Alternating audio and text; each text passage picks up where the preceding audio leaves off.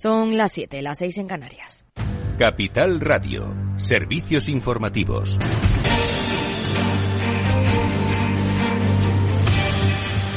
Muy buenas tardes. Parece que el acuerdo sobre el techo de deuda en Estados Unidos está más cerca. El presidente de la Cámara, McCarthy, ha dicho que han logrado algunos avances y deja que los legisladores salgan en un receso vacacional de una semana con la condición de que tienen que estar listos para volver para una votación, mientras que el congresista Kevin Hearn ve probable un acuerdo el viernes por la tarde. El canciller alemán también ha afirmado que las perspectivas para la economía alemana son muy buenas, a pesar de que ha entrado oficialmente en recesión, según los datos del PIB del primer trimestre del año. Descarta así las preocupaciones que han surgido tras conocerse esos datos oficiales y destaca las medidas que está tomando su gobierno como iniciativas para atraer trabajadores extranjeros y expandir la producción de energía renovable para impulsar la economía. Las perspectivas para la economía alemana son muy buenas. Dominaremos los desafíos a los que nos enfrentamos. Tenemos pleno empleo. Hay un debate público de que Alemania está sufriendo la falta de trabajadores y de hecho hay una gran demanda de trabajadores calificados. Hoy hemos conocido que la Unión Europea ha inmovilizado más de 200.000 millones de euros en activos del Banco Central ruso desde que Moscú invadió Ucrania. Pedro Díaz, buenas tardes. Buenas tardes, Aida. La Unión Europea ha inmovilizado más de 200.000 millones de euros en activos del Banco Central ruso desde la invasión de Ucrania, lo que subraya la importancia de los debates en curso sobre cómo utilizar dichos fondos para ayudar a reconstruir el país golpeado por la guerra. Las naciones de la Unión Europea informaron sobre las nuevas cifras sobre los activos bloqueados luego del décimo paquete de sanciones que obligó a los bancos a divulgar información sobre el tamaño de sus tenencias. La Unión también ha congelado 24.100 millones de euros en activos privados rusos de personas y entidades sancionadas desde la invasión. Ha sancionado a casi 1.500 personas, ha restringido las exportaciones de cientos de bienes y tecnologías y se ha centrado en muchas de las principales fuentes de ingreso de Moscú, pero ha estado luchando para encontrar y congelar los activos de los millonarios rusos. La Comisión está trabajando en estrecha colaboración con Suecia, que ocupa aún la presidencia rotatoria de la Unión Europea, para hacer avanzar las discusiones sobre las opciones propuestas para utilizar los activos congelados del Banco Central. Los Estados miembros están explorando formas de utilizar algunos de los activos para contribuir a la futura reconstrucción de Ucrania. Una opción que se está discutiendo es invertir en el Banco Central y otros activos del Estado ruso y usar cualquier producto para beneficio de Kiev. Gracias, Pedro. Más asuntos. La Fiscalía Europea ha pedido a España más personal para investigar los casos de fraude y corrupción. Lorena Ruiz. Así es, desde Bruselas han pedido a las autoridades españolas que incrementen el personal con el objetivo de llevar a cabo investigaciones de fraude o corrupción de fondos europeos en el territorio español. Para ello reclaman más fiscales, policías e investigaciones. No obstante, la fiscal general europea ha alabado que el modelo español de lucha contra la corrupción reúne estos tres tipos de profesionales, aunque ha pedido poder replicarlo en la rama española del organismo que dirige.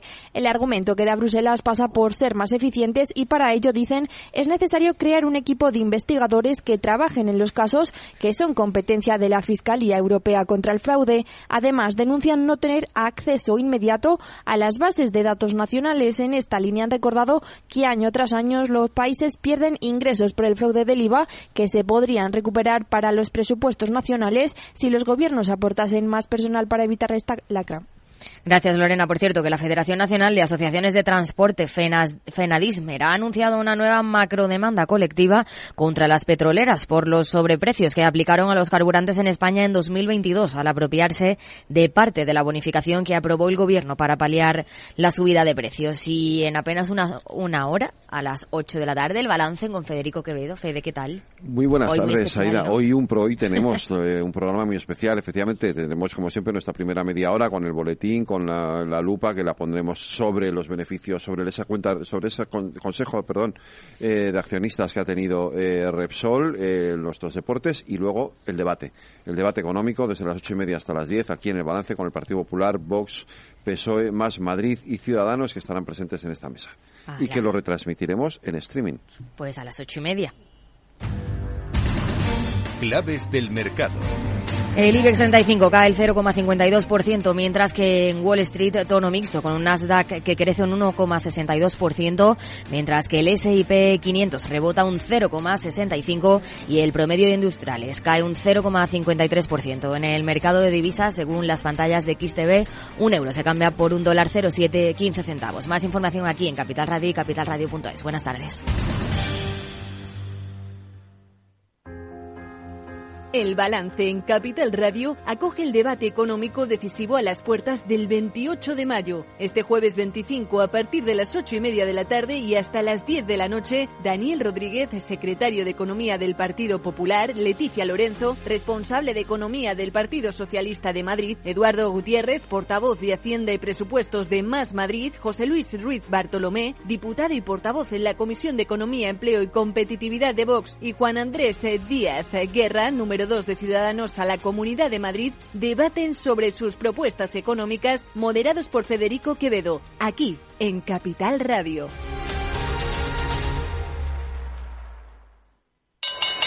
¿Nuevo invirtiendo en bolsa o ya eres todo un experto? Lo mejor en cualquier caso es hacerlo con XTB, tu broker. Compra acciones y ETFs de cualquier mercado y sin comisiones hasta 100.000 euros al mes. Accede además a la mejor formación en español. Entra en xtb.com, la inversión pensada para todos.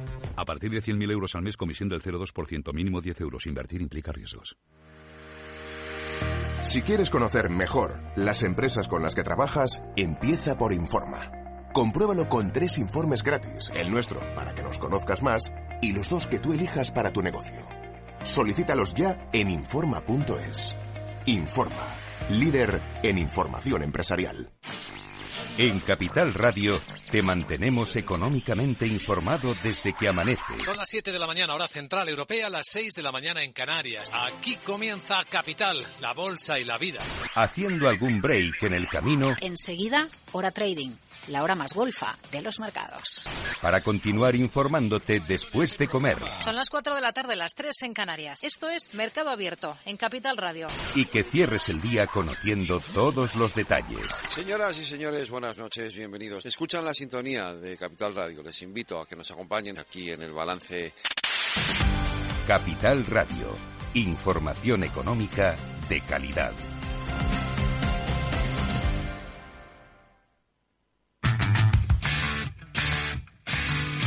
After Work con Eduardo Castillo. ¿Qué tal amigos? Buenas tardes. Bienvenidos al After Work. Ya comienza en Capital Radio. Muchas veces os hemos hablado de la necesidad de incorporar al talento femenino a esas profesiones STEM. No es nuevo el tema, pero ¿cómo se hace? Bueno, pues hoy vamos a contaros una iniciativa que lo lleva a cabo. No solo lo hace, sino que lo lleva a cabo, que inspira a centenares de niñas a que se adentren en el mundo de la innovación, de la tecnología, del conocimiento y del emprendimiento. A través de la eh, iniciativa Technovation Girls vamos a conocer cuáles son pues esas herramientas que desde la universidad, desde los profesionales que sin ánimo de lucro y con su tiempo y conocimiento quieren empoderar a las niñas de nuestro país a que desde diferentes edades ojo, empiecen a tomar contacto con el mundo de la tecnología. ¿Para qué? Pues no solo para cubrir una necesidad, sino para aprovechar una oportunidad. Bueno, pues de eso vamos a hablar ahora enseguida con nuestra primera invitada, con Era González, de este eh, Technovation Girls que se celebró pues hace unos pocos días en la Carlos III y de cuántas niñas pues crearon, inventaron cosas que además tienen una aplicación real y que solucionan problemas de la vida real. Enseguida nos lo cuenta Nera. Y luego, como es habitual, nuestro eh, devenir eh, digital y tecnológico también, en este caso con Julián de Cabo, Víctor Magariño, reflexionaremos sobre bueno, las cosas que pasan y que se derivan de esta sociedad digital en la que vivimos. Esto es el After Work, está Víctor Nieva gestionando técnicamente el programa. Yo soy Eduardo Castillo, os doy la bienvenida, empezamos. Pero antes con un consejo, si inviertes en bolsa esto te interesa, XTB tiene la mejor tarifa del mercado para comprar y vender acciones y ETFs. No pagues comisiones hasta 100.000 euros al mes. Si inviertes en bolsa o quieres empezar, más sencillo imposible.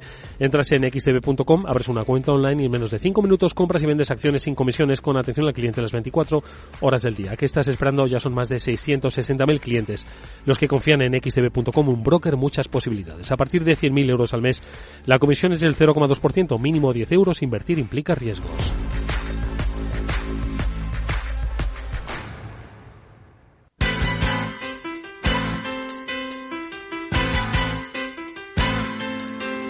Después del trabajo, After Work, con Eduardo Castillo, Capital Radio. Bueno, decía al principio que la necesidad de incorporar el talento femenino a las profesiones STEM es un desafío de nuestro tiempo. Pero claro, lo decimos en foros de debate, pero ¿cómo lo llevamos a la ejecución? Bueno, pues lo han conseguido. Desde Technovation Girls, desde Power to Code, una organización sin ánimo de lucro, han logrado que pues casi seis centenares de niñas de entre 8 y 18 años hayan podido presentar sus proyectos tecnológicos que han desarrollado en los últimos meses y que les ha situado pues ya en el punto de partida hacia una prometedora carrera en el mundo de las ciencias, de la ingeniería, las matemáticas, la computación, la tecnología, un sinfín de posibilidades para el futuro. De Technovation Girls vamos a hablar con nuestra invitada, ella es embajadora de esta iniciativa, nació en Estados Unidos, hoy está en España y con mucho éxito se celebra. Nera González, Nera, ¿qué tal? Buenas tardes. Hola, buenas tardes. Por fin se ha conseguido llevar a cabo, porque esto de incorporar a la mujer a las profesiones STEM era de momento una cosa de teoría, que aparecía en las teorías de, de los proyectos, pero vosotros lo habéis conseguido llevar a la práctica. Casi 600 niñas diseñando, desarrollando ingeniería, tecnología, vaya, vaya reto, ¿no? Sí, la verdad es que ha sido un auténtico reto eh, y lo es cada año, ¿no? Ya llevamos siete años con esta iniciativa en España que viene desde Estados Unidos y es un reto porque las acompañamos no solamente el día de la final, que es lo que se ve, ¿no? Ese día, ese gran día en el que todos celebramos, sino que estamos trabajando con ellas durante cuatro meses en, que, en ayudarlas y acompañarlas para que puedan construir estas soluciones digitales para sus proyectos. ¿Cómo se articula? Vamos a empezar desde el principio. Lleváis ya muchos años ¿no? trabajando en España. ¿Cómo os acercáis? ¿A dónde os acercáis? ¿A colegios, institutos, a eh, asociaciones, universidades? ¿Cómo hacéis? A ver. Tenemos varios modelos, ¿no? Porque hablamos con los colegios, hablamos con las bibliotecas, hablamos con asociaciones, como por ejemplo la Asociación de la Nave Boy Teacher. Eh, hablamos también con empresas y lo llevamos también a los hijos de empleados de las empresas y, y bueno, pues en principio con este mix las niñas se pueden apuntar, algunas se apuntan libremente y también hacemos equipos con estas niñas que han visto la página web, que han ido visto por redes y que se apuntan a ello. ¿Y qué les proponéis a estas niñas? A estas niñas les proponemos un reto eh, que tiene que ver con los objetivos de desarrollo sostenible. Tienen que resolver un problema social de su comunidad usando la tecnología y la inteligencia artificial. Eh, trabajan durante cuatro meses en este reto apoyadas por el currículum. Es un currículum que siguen todas las niñas de los 60 países en los que está esta iniciativa y es un currículum en el que semana a semana van planteándose primero el problema de la ideación, vamos a pensar qué problemas tenemos en nuestra comunidad, luego van trabajando en, una, en, diseñar la solución y llegan incluso a trabajar en, la, en, en un business plan, ¿no? las más mayores, para pensar cómo van a llevar ese proyecto a, a, la realidad. Oye, ¿son eh, acompañadas, son mentorizadas? ¿Cómo está estructurado ese desarrollo de meses de trabajo? Porque bueno, los que están ya próximos, las que están próximos a los 18, pues ya, pues con esa proximidad de la universidad, pues ya les hace tener una serie de habilidades. Pero las niñas de 8 años, pues oye, como quien dice, muchas están jugando, iba a decir, con muñecas, con videojuegos o con lo que sea, pero siguen jugando, ¿no? Entonces, ¿cómo se hace esa aproximación para que todos para que todas tengan esa, ese aprovechamiento y ese, y ese despertar de la tecnología? Nos apoyamos muchísimo en mentores, mentores que vienen de la industria, mentores que vienen de la universidad y que están y que son los que apoyan la iniciativa. Trabajamos en equipos de niñas entre una y cinco niñas y normalmente ponemos dos mentores en cada equipo para trabajar con ellas a lo largo de estos cuatro meses. Adicionalmente, lo que hacemos desde Power to Code es ofrecer talleres tanto a los mentores como a las niñas para facilitarles que sigan ese currículum. ¿De cuántos son los equipos? ¿Pueden ser ilimitados? Los equipos son de una a cinco chicas. Vale. Y entonces van trabajando durante cuatro meses en el desarrollo de ese proyecto con un con un, una meta, un deadline, ¿no? Que es la celebración esta. Oye, que eso es estrés, ¿eh? Que hay que llegar a esas a esas eh, metas marcadas. Eh, ¿Hay procesos intermedios de presentación, de revisión, etcétera, etcétera? ¿O dicen, oye, nos vemos el día de Technovation. No, ellas van juntándose todas las semanas, aproximadamente dos horas a la semana, se reúnen en las bibliotecas, se reúnen en el colegio a la hora del mediodía, se reúnen, incluso en algunas de las compañías nos ceden espacios para que se reúnan y bueno, por supuesto online, ¿no? Que la pandemia nos ha enseñado a todos que online también podemos hacerlo y, van trabajando en su proyecto, acometiendo estas fases y llegamos a la final, que es donde ya presentan, ellas son las protagonistas y van a hacer la presentación de sus proyectos, de todo este trabajo que han hecho durante cuatro meses, que ha sido súper intenso y se ve recompensado en ese día. Oye, y entonces, y en, eh, vamos ya un poco a la final que tuvo lugar el fin de semana pasado en la Carlos III, aquí en, en Madrid. Pero las niñas pueden ser de toda España o se focaliza especialmente en Madrid. Hubo tres finales ese día. Eh, una fue en Madrid, otra en Barcelona y otra en Murcia, de manera que estaban distribuidas Ah, las chicas. Qué interesante. sí. Eh, nosotros acogimos ni- chicas desde que venían desde Madrid, por supuesto, desde Coruña, de, de Castilla-León, Castilla-La Mancha, Extremadura, Andalucía, Cantabria y Asturias. Sí, un poco ocupando lo que es geográficamente, ¿no? Esos puntos que de- estaban más cerca y que les costaba menos venir aquí, ¿no? Oye, y entonces, eh, casi 600 niñas eh, participando en la final con 140 proyectos. ¿En qué consistía la presentación? Porque, oye, aparte de realizar el proyecto, entiendo que también hay que saber venderlo, ojo, ¿no? Entonces, ¿cómo, cómo se producían esas finales? A ver. Claro, mucho de lo que trabajamos dentro del proyecto es en, en- no solamente en la parte tan tecnológica, sino también en la comunicación. Entonces, las chicas tienen que hacer un pitch, preparan un pitch y tienen que presentarlo ante jueces. Tenemos, eh, normalmente cada proyecto es evaluado por entre tres y cinco jueces, que son también profesionales de la industria y, profe- y, y profesores de, de la universidad, que son los que evalúan ese pitch y van a dar la, la mejor la respuesta. También hacemos una feria que para ellas es muy, muy divertida, en la que llevan eh, un stand en el que cuentan su proyecto y allí pues se lo pueden contar a familiares, se lo pueden contar a otras niñas, a mentores y de esa manera también fomentamos ¿no? que se cree, cree una gran comunidad de chicas tecnólogas. Oye, y mm, cuéntame un poco las categorías y los eh, y los proyectos que se presentaron, porque hay, como he dicho, eh, hay el rango de edad va desde los 8 hasta los 18 años, ¿no? Eh, entonces, eh, hay categoría de be- beginners, junior y senior. Madre mía, que a una chica le llamen senior ya, pero bueno, es normal, hay que diferenciar, ¿no? Dentro Entonces, del programa son las mayores, Son son las las, mayores, ¿no? senior. Eh, sí, las beginner eh, lo que tienen que hacer es esta parte de ideación y de pensar en un problema social. Es muy importante que trabajamos el emprendimiento social con ellas y en idear una solución, que puede ser una aplicación móvil o un proyecto de inteligencia artificial. Luego tienen esta parte de preparar su pitch y explicar al, al resto de, de- de- en- vamos, sobre todo a los jueces, pero también al resto de participantes en la final.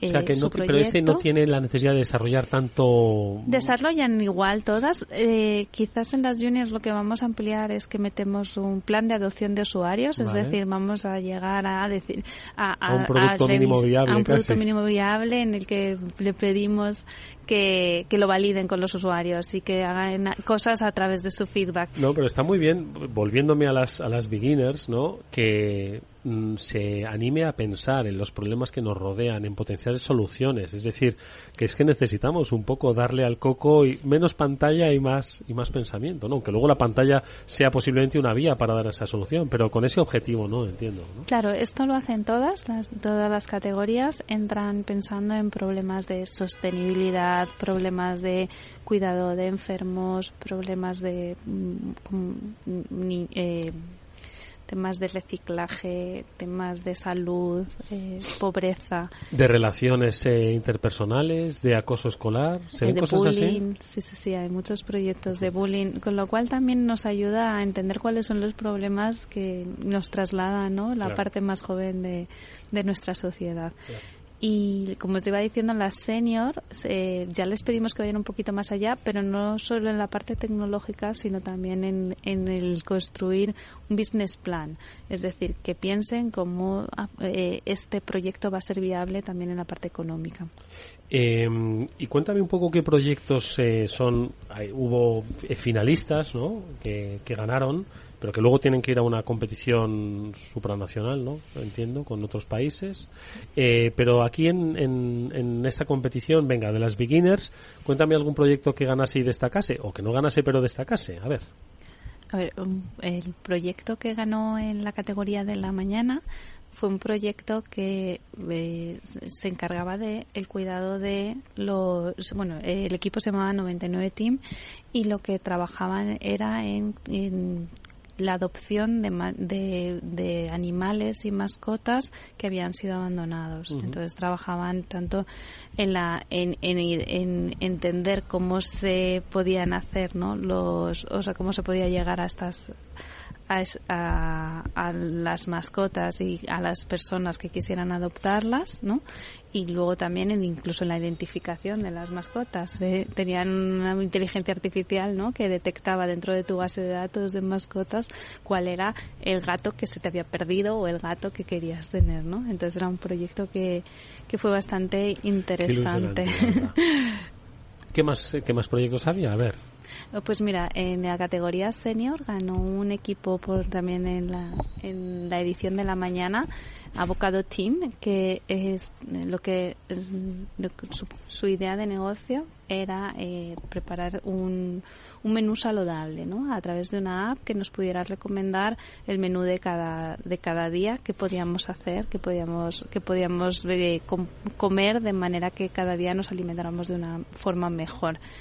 Eh, hubo otro proyecto también muy interesante que eh, trataba el tema de las cotorras argentinas en Valladolid, por ejemplo. Las cotorras, sí, la invasión de cotorras, la invasión de cotorras. En Valladolid o en Madrid, ¿eh? porque también tenemos invasión. ¿Y qué decían de las cotorras?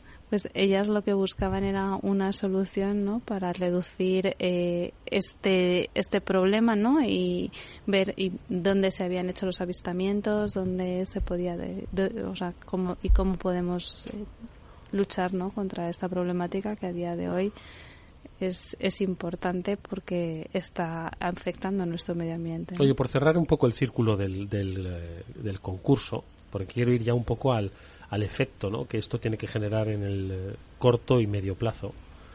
Eh, ¿Van a ir a competir con quién y dónde? Ellas ahora basan una semifinal internacional. Eh, Technovation Girls está en 60 países y en esta competición internacional pasan el 10% de los proyectos que se han presentado. Eh, aquí lo van a evaluar jueces online de todos los países y una vez que las que pasen, ¿no? Serán 15 finalistas de todo el mundo, van a, serán serán avisados el día 30 de, de, junio, será cuando nos lo cuenten, y irán a San Francisco a presentar su pitch y a conocer empresas, startups tecnológicas de alto nivel. Oye, y volviendo un poco al inicio, ¿no? A esa necesidad de la que hablábamos de STEM, de oye, de ir un poco acabando con estereotipos, de ir incorporando, ¿no? A las mujeres a las profesiones más técnicas, más tecnológicas.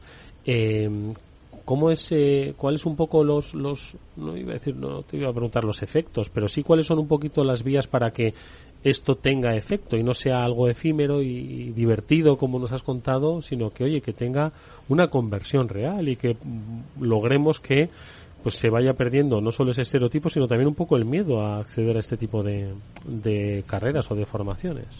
Sí, por un lado lo has dicho, luchamos contra estos estereotipos, ¿no? Y intentamos tener también referentes femeninos que ellas puedan identificar, ¿no? Por ejemplo, siempre pensamos que tiene que haber al menos una mentora dentro de los equipos para que ellas puedan identificar y, y sentirse, ¿no? Como que pueden llegar a ser eso. Eso es muy importante, tener referentes femeninos. Eh, por otro lado, eh, lo que hacemos eh, sí que es potenciar las carreras STEM, pero no solo. Nosotros no hacemos un programa de robótica en el que al final construyes un robot y te llevas el robot a casa. Estamos pensando en la tecnología como un medio, un medio para construir algo que, que, es, que va más allá de la propia tecnología. Estamos resolviendo problemas sociales con la tecnología. ¿Qué quiero decir con esto? Que realmente podrán ser abogadas, podrán ser médicos, eh, podrán ser ingenieras, pero sea lo que sea, sea, si están del lado de la tecnología, serán mejores en lo que hagan, con lo cual que no tengan un rechazo y digan esto no es para mí, independientemente de lo que estudien, ¿no? Que, hombre, si son ingenieras, pues estupendo, pero que no es la, el fin último, ¿no? Sino mm. que el fin último es aprovechemos la tecnología, cambiemos el mundo pero pasan, eh, pero eh, podamos ser lo que queramos ser. ¿no? Oye, en estos últimos siete años, últimos seis años, ¿no? ¿Cómo has percibido tú la evolución sobre precisamente este desafío, el de STEM, no necesariamente conversión? Igual ha sido quizás esa evolución. Dice, antes estamos obsesionados en que se matriculasen en profesiones STEM, quizás hoy el pensamiento no es tanto que se matriculen como eh, ingenieras, pero sí que entiendan ¿no? un poco lo que estabas diciendo, que incorporen ¿no? ese pensamiento técnico al a sus desarrollos profesionales y la creación de referentes. ¿Cómo ha evolucionado esto? A ver. Sí, sobre todo que no tengan miedo, ¿no? Que no le tengan miedo y que no piensen que no es para ellas. En estos años, pues la verdad es que ha sido un poco irregular, ¿no? Porque tuvimos la pandemia entre medias y eso hizo que fuera un poco irregular. De hecho, eh, crecimos mucho, en la pandemia bajamos y ahora hemos vuelto a crecer. La idea es que es que lleguemos a impactar eh, en todo el mundo, ¿no? En 25 millones de niñas en los próximos 15 años, con lo cual sí que creemos que, que tiene que, que tiene un potencial.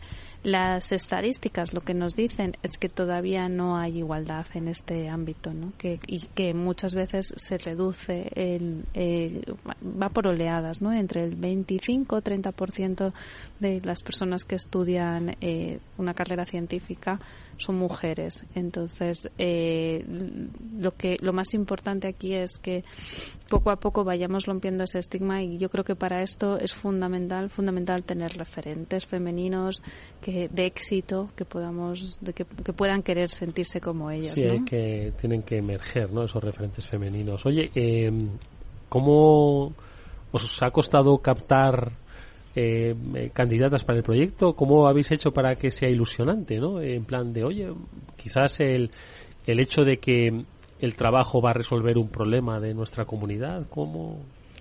Las chicas la verdad es que se enganchan enseguida, les encantan es que, claro, yo estoy pensando esto en la parte contraria y digo, madre mía, habría que arrastrarlos de los pelos para que se apuntase a esto.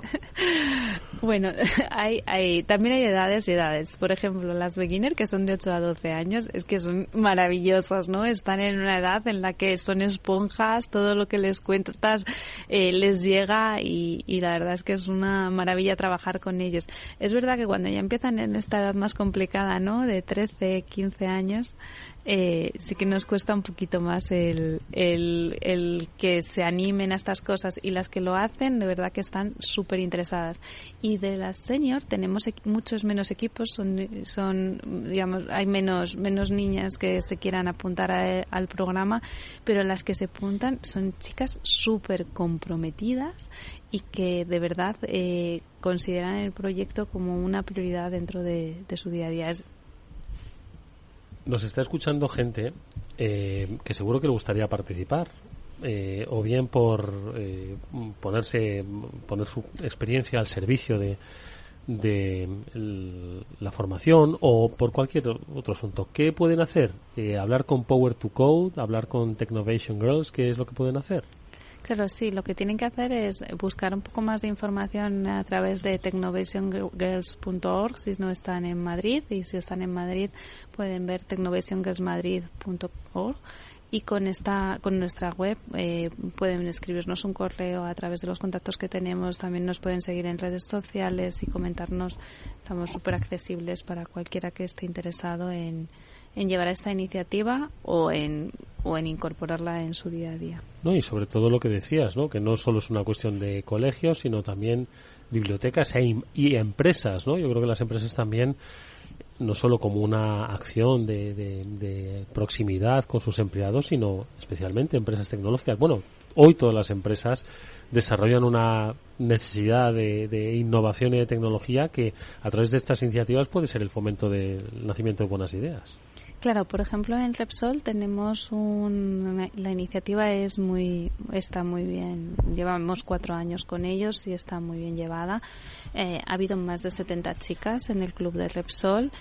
Y además también incorporan los mentores, incorporan, eh, el, incorporan también jueces tenemos, por ejemplo, también como patrocinadora Amazon, ¿no? Y bueno, allí la edad, de la, la, edad de las niñas es más pequeña, eh, de, sus, de las hijas de los empleados, entonces sobre todo nos aportan mentores, ¿no?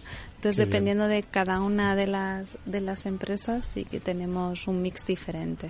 Igual algún día podemos pescar algo en Capital Radio, nunca se sabe. Oye, al final, como digo, todos tienen una base tecnológica. Bueno, pues es algo que hemos conocido con la ayuda de Nera González, que es embajadora de, de Technovation Girls a través de Power to Code. Nos ha gustado mucho la iniciativa, os damos la enhorabuena por ello. Os deseamos toda la suerte del mundo y mucho éxito para esa, ese campeonato internacional que venga, que nos lo traigamos para casa.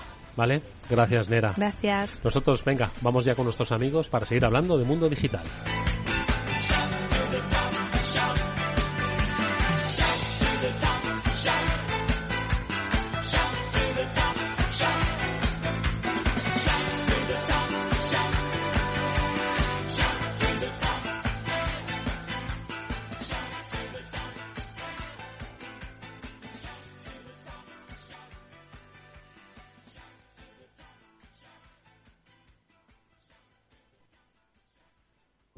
Capital Radio.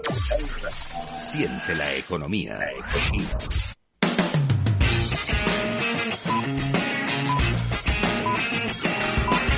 After Work con Eduardo Castillo.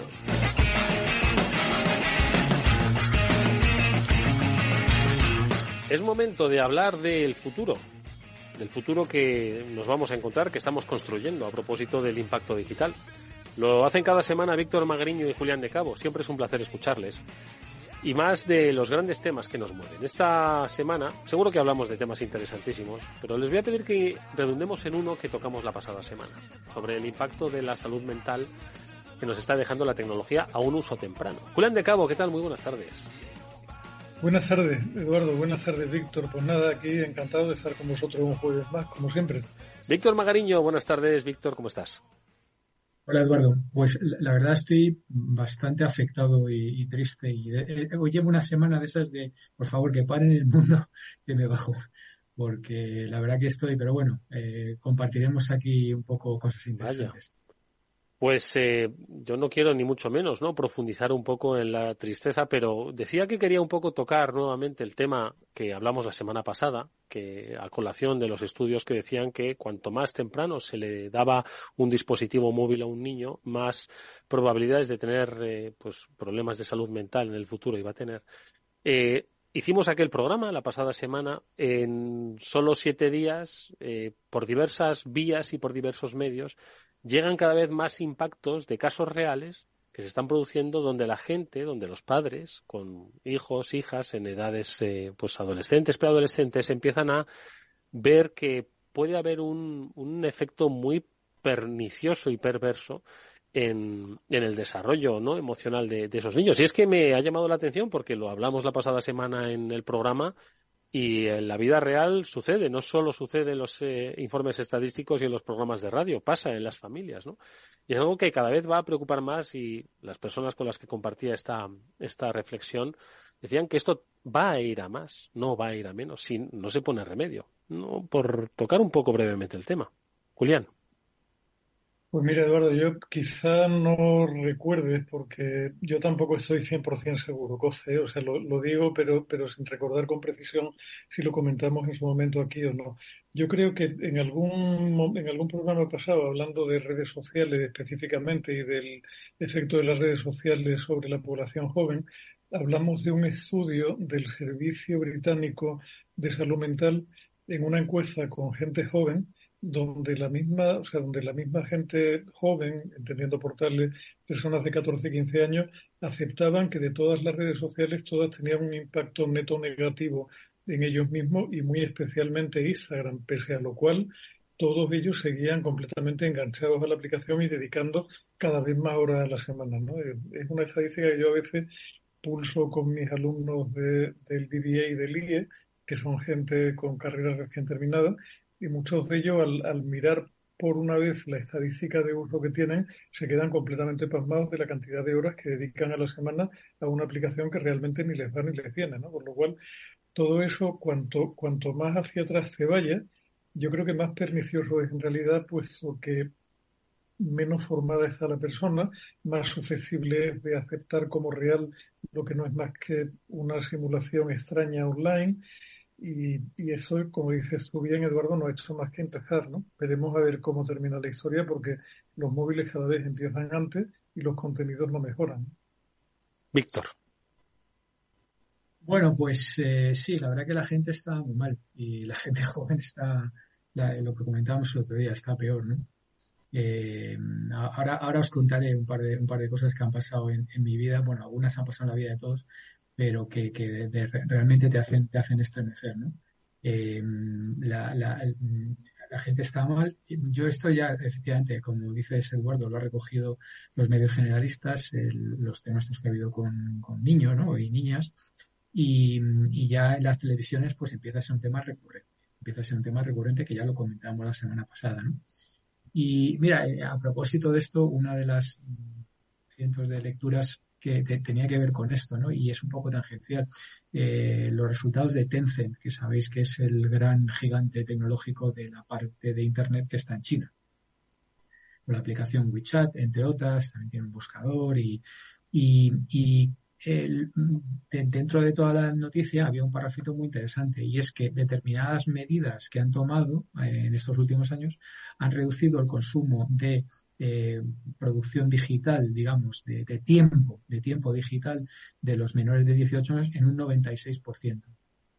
Y, los, y lo que son las transacciones, ¿no? No, sé, no, no definía exactamente qué llamaba transacciones, pero va de receipt, ¿no? Los, recibos, ¿no?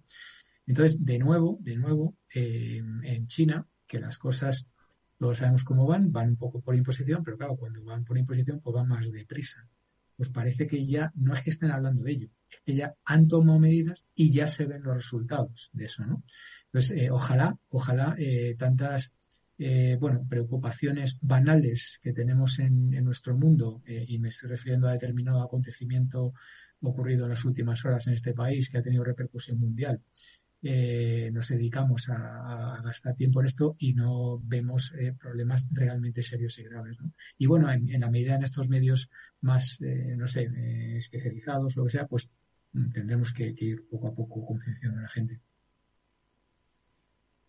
Em, yo creo que hay un, vamos, el futuro no, no es, es, esperanzador. Hablamos un poco del papel de las redes sociales. Compartías, Julián, hace un instante con nosotros unos gráficos que hablaba sobre el volumen de inversión publicitaria, si no me equivoco, en redes sociales, que por supuesto está desplazando a los eh, formatos tradicionales y a los formatos digitales ya tradicionales, ¿no?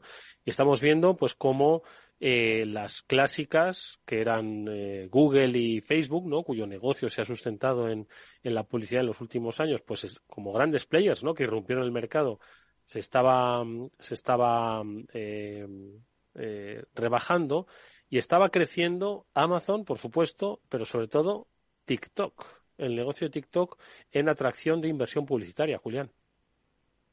Bueno, y, está creciendo, Eduardo, y como comentaba Víctor antes, ¿no? Resulta que cuando tú te pones a mirar la ejecución de ByteDance, que es la compañía detrás de TikTok, tienen una política para fuera de su país y otra política completamente diferente hacia dentro de su país. Es decir, no, les preocupa absolutamente nada que lo contribuir a que los adolescentes, preadolescentes y posadolescentes occidentales se pasen el día procrastinando y tocándose las narices y viendo un mundo completamente absurdo, pero no permiten ese comportamiento en China, donde los contenidos son radicalmente diferentes a los que se pueden ver aquí.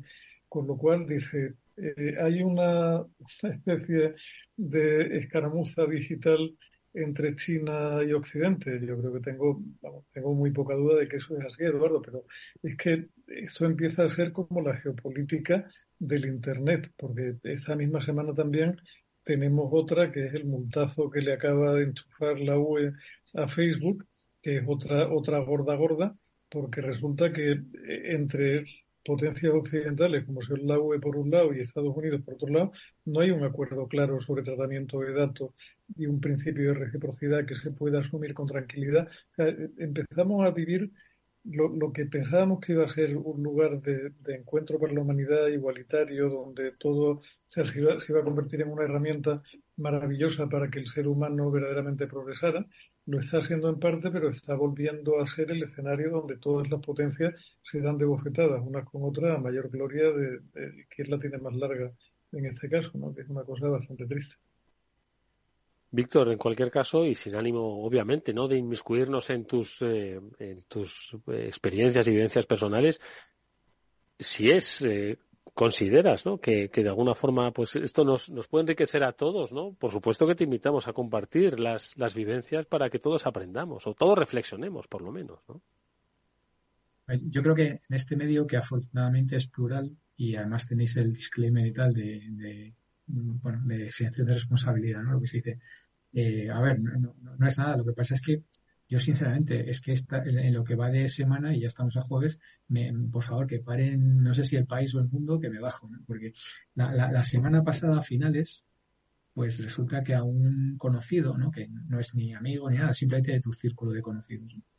pues eh, a la de un local de ocio le metieron semejante paliza a cuatro individuos que imaginaos cómo se la paliza, le agarraron por detrás y no fue capaz ni de identificar a ninguno. Eh, pero vamos, que, un, mal, una mala patada, un mal golpe podría haber acabado con su vida sin. De hecho, todavía no ve bien por un ojo, eh, tiene todo el cuerpo lleno de contusiones, magulladoras, está dado de baja por eh, infinitamente.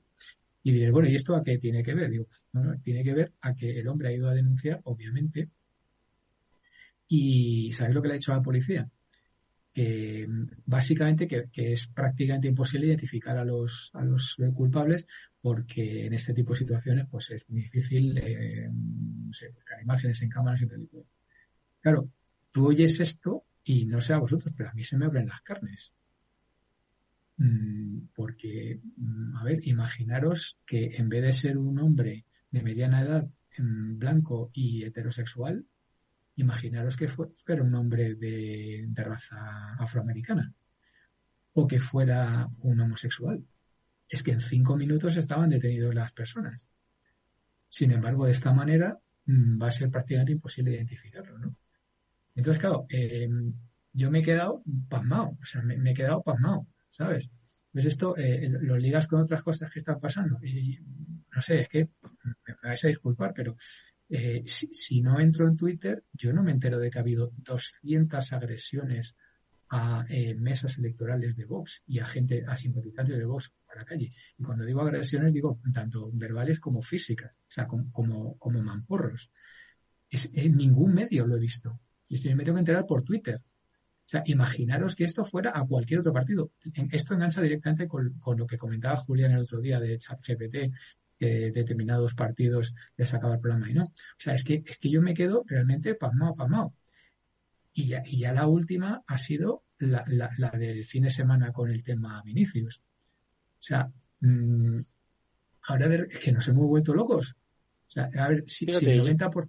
Sí. Es, sin entrar en el tercer tema, que también confieso que yo no he entrado mucho por aquello de que eh, vivimos tiempos eh, de infoxicación, ¿no?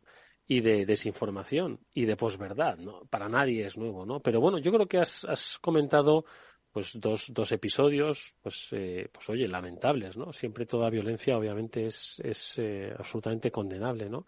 Pero que eh, a los que has achacado eh, un componente del el conocimiento o la percepción que la sociedad tiene de los episodios que se producen, ¿no? Es decir, del control de la información. Yo creo que esto entronca mucho con lo que hablábamos al principio, ¿no? Al final, el, estamos hablando del contenido. Hay contenido informativo, contenido de ocio, contenido aspiracional, contenido falso, pero es el contenido. Yo creo que el gran reto de nuestra sociedad es el de el contenido y cómo se va a difundir y cómo se va a compartir.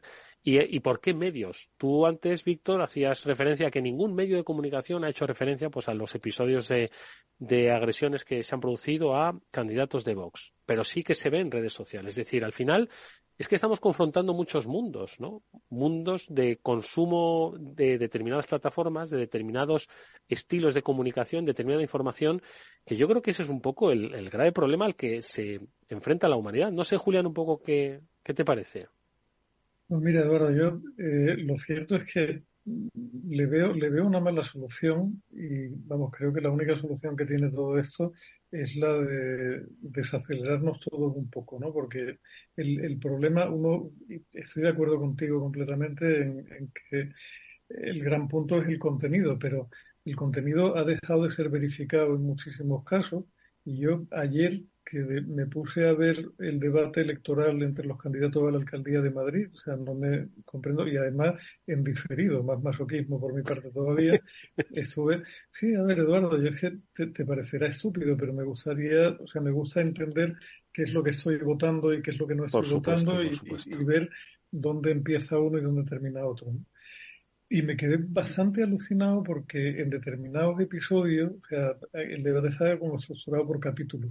Y había uno específicamente donde se las, bueno, se las dieron de todos los colores en todos los capítulos, como es normal, pero había un debate sobre el número de árboles plantados y arrancados, secos o no secos. Y decíamos, a ver, ¿cómo es posible que, que seis candidatos a la alcaldía de Madrid den cifras tan completamente distintas sobre un hecho que es objetivo y medible, porque o sea, no, no, es el cariño con el que tú tratas al inmigrante o el respeto que tú derrochas frente al Día del Orgullo Gay, no.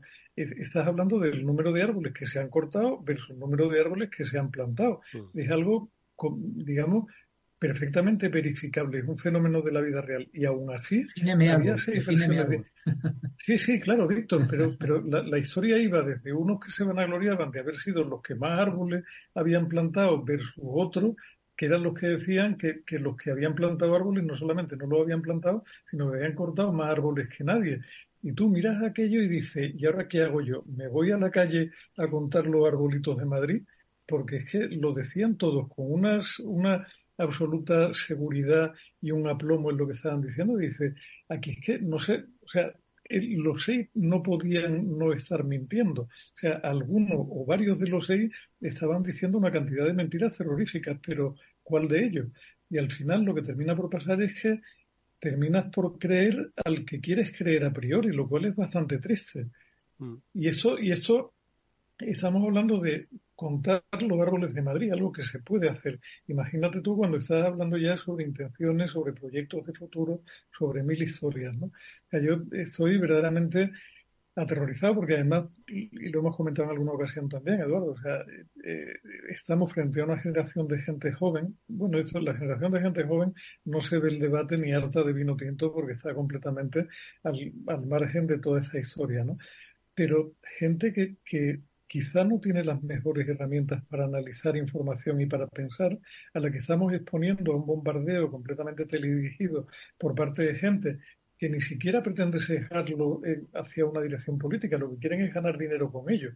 Les van a dar la carnaza que ellos quieran ver con tal de poder facturar X euros más en publicidad al cabo de...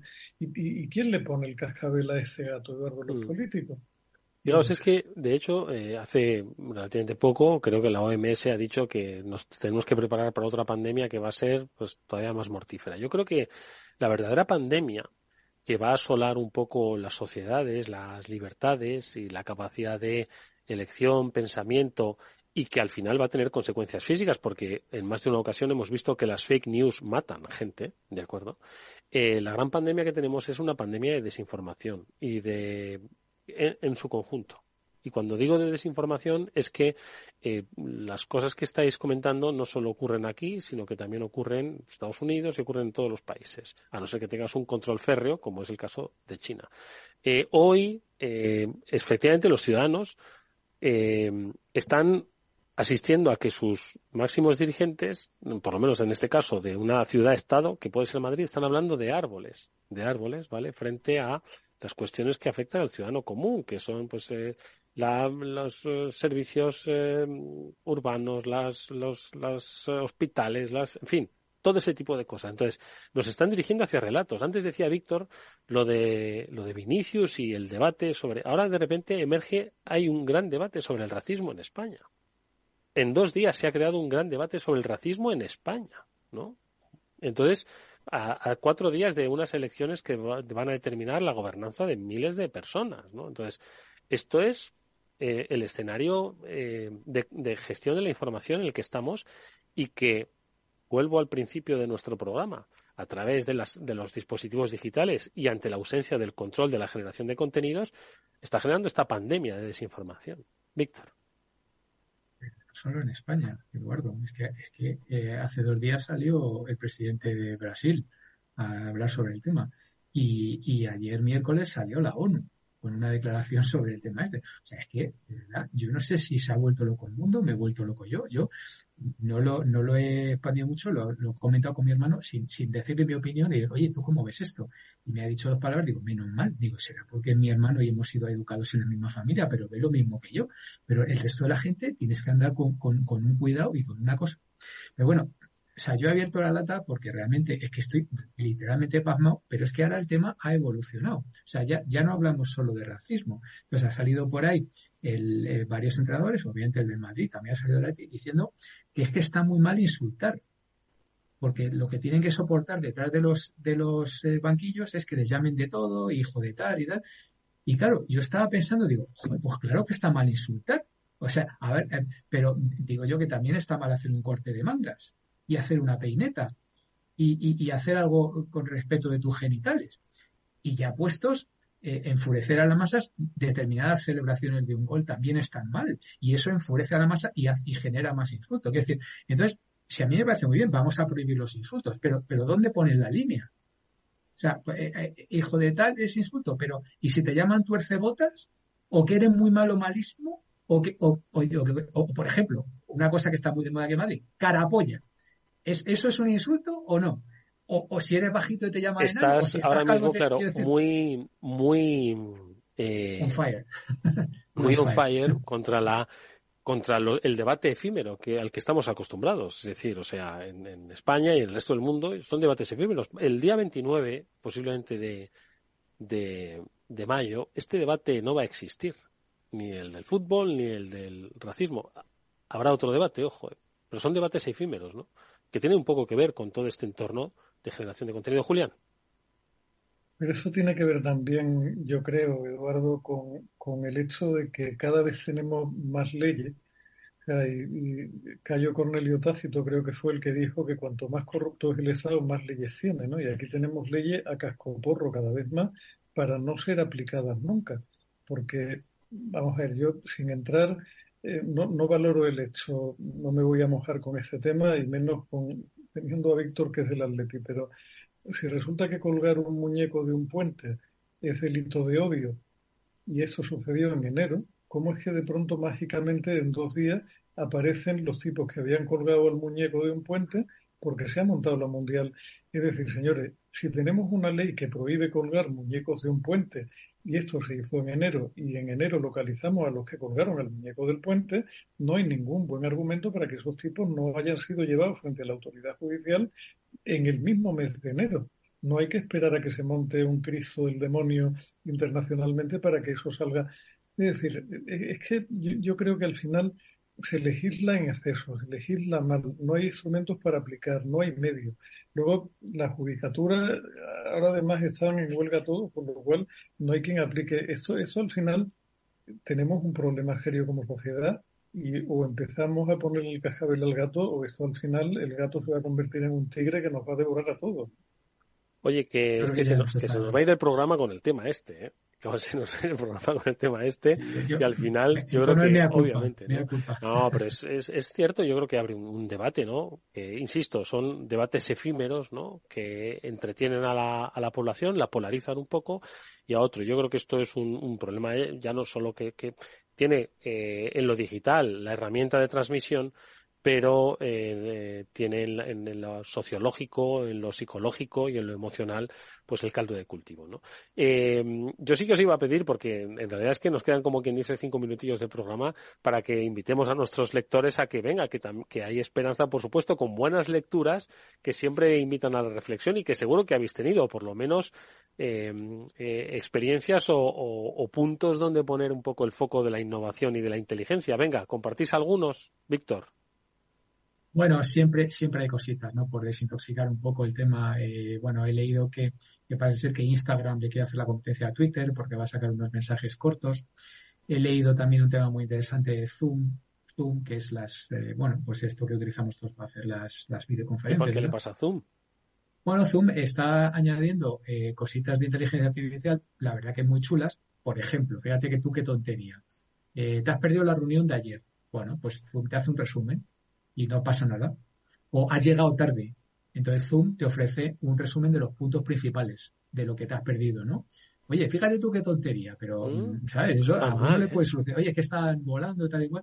Bueno, pues me ha, resultado interesante, ¿no? Cómo poco a poco se va aplicando la, inteligencia artificial. Y luego, pues otro tema muy recurrente que sabes que siempre hablo, pues la última cifra. ¿Sabéis cuánto acaba de invertir Amazon Web Services en India, en cloud? Doce mil y pico millones. Claro, o sea, de cuando, eso son noticias recurrentes, ¿no? La, otra vez era, me parece que en Corea, no sé qué, bueno, ahora hay 12 mil millones, ¿no? O sea que, bueno, mientras tanto el mundo sigue, nosotros aquí seguimos en nuestro, en nuestro sarao tal, ahora con el tema de los votos también, que veremos a ver hasta dónde se aplica y tal, y, y el resto por ahí sigue haciendo, sigue, sigue haciendo su faena, ¿sabes? O sea que todo normal, todo en orden. Julián, venga, comparte las tuyas. Pues mira, también ha habido una compra o, está en curso una compra curiosa de esas de, ida y vuelta, que hay una compañía que se llama Shutterstock que va a comprar Giphy a Meta. Giphy fue una, una empresita que compraron para hacer microvídeos, imágenes animadas y tal, que la compraron hace tres años por 400 millones de dólares y la venden a 53. es decir, han conseguido ni en los mejores años de la burbuja.com, Por un octavo, ¿no? Es de esto que dice. bueno, también en, parte parece ser que hay un tema de regulación por detrás que les obliga a vender y a salir rápido de ahí. Pero bueno, y, y en Amazon, que yo no sé, me extraña que Víctor no lo haya comentado, hay un cierto mar de fondo con los despidos que se anunciaron y no se habían ejecutado y ahora empiezan a ejecutarse, con lo cual hay una cierta desmoralización entre la plantilla, entre eso y la, y la vuelta a la oficina que tampoco está sentando nada bien entre la gente que prefiere seguir trabajando como trabajaban hasta ahora. Y vamos a ver cómo termina esa batalla. Yo la verdad es que tengo curiosidad por ver cómo termina la historia del teletrabajo, si, si finalmente se reabsorbe todo o si se mantienen unos niveles... Mira que lo dijiste, ¿eh, Julián, le han dado la puntilla al teletrabajo, ¿eh? Pero vamos, lo han, lo han asesinado, pero de mala manera, ¿eh? Cuando, cuando yo creo que es una herramienta absolutamente útil, Eduardo, y que en muchos casos ha funcionado francamente bien, ¿no? Mm. Bueno, Dios, Dios dirá, yo, yo me quedo con mi singular donde seguimos haciendo las cosas con sensatez y con criterio y no somos maximalistas obligando a nadie a estar en ningún sitio donde no quiera estar. ¿no? Y, meta que la semana que viene dicen que van 6.000 a la calle otra vez, que esto también. O sea, venden a pérdidas de 300 y pico millones, pero 6.000 a la calle la semana que viene. Es el año de la eficiencia. Y mientras, y mientras los CEOs cobrando el bonus porque son muy eficientes, ¿no? Que hay que tener mucho estómago para poner a 6.000 compañeros en la calle cada tres meses y seguir cobrando el bono completo. Y luego con, los, y, con lo de los multones, ¿no? Que habéis comentado también, el multón que, que se ha llevado nuevamente. Pero es que este ha sido el último, pero lleva, eh, creo que si sumabas todo, hice, hice el otro día la suma, la anoté por ahí, lleva 2.500 millones. No, no, llevan 4.000 y pico porque es 4.000 y pico. Solamente Europa, ese, ese último ha sido de 1.200, que no está mal, ¿eh? O sea, 1.200 millones yo no los gano todos los trimestres. Mm. Pues oye, amigos, eh, interesantes reflexiones las de hoy, cargadas de mucha emocionalidad, sin lugar a dudas. Son tiempos extraños son tiempos de, infodemia, ¿no? Que decían, de una pandemia de desinformación que va a ir a más, ¿no?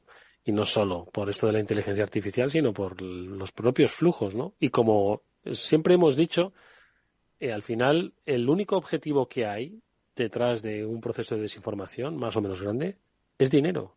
No es siquiera poder, es puramente económico. Puramente económico. maldito perné que decía la luna. Es así. los dos la misma. En fin, oye, deseos de pronta recuperación para tu amigo, por supuesto, Víctor, desde este programa faltaría más. Os agradezco mucho, como siempre, que hayáis estado con todos nosotros. La semana que viene reflexionamos más. Ojalá hayamos invitado también a la reflexión a gente que nos escucha, que compartan sus reflexiones con nosotros. Afterwork.capitalradio.es, dirigidas a Julián, dirigidas a Víctor, dirigidas al conjunto de los oyentes. Estaremos encantados de compartirlas. Y nos vemos la próxima semana. Amigos, muchísimas gracias. Que os cuidéis, descansad. Nos vemos la semana que viene, un placer. Arriba ese espíritu, vamos. Arriba ese espíritu. Gracias, Víctor Julián. Nosotros nos despedimos hasta el lunes, que volverá, como siempre, el programa de ciberseguridad, el Cyber After Work, de la en, en, la compañía de Pablo Sanemeterio y Mónica Baño. Os hablo Eduardo Castillo. Venga, hasta mañana. Adiós, adiós.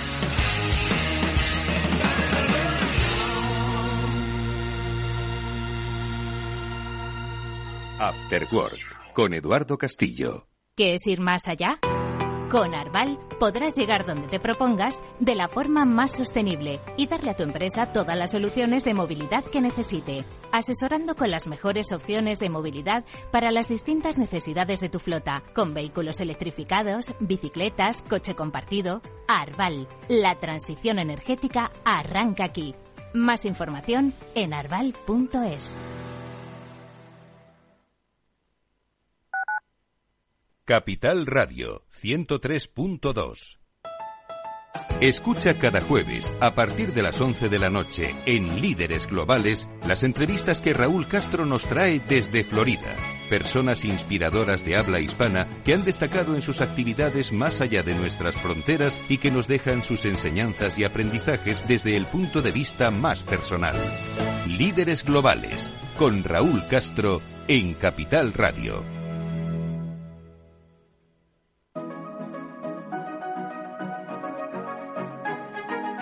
Los sábados a la una de la tarde, Capital Radio se adentra en el mundo de la solidaridad y el emprendimiento social. Presentado por Federico Quevedo, llega un espacio abierto a la cultura del bien. Compromiso humano en Capital Radio. Capital Radio, la genuina radio económica.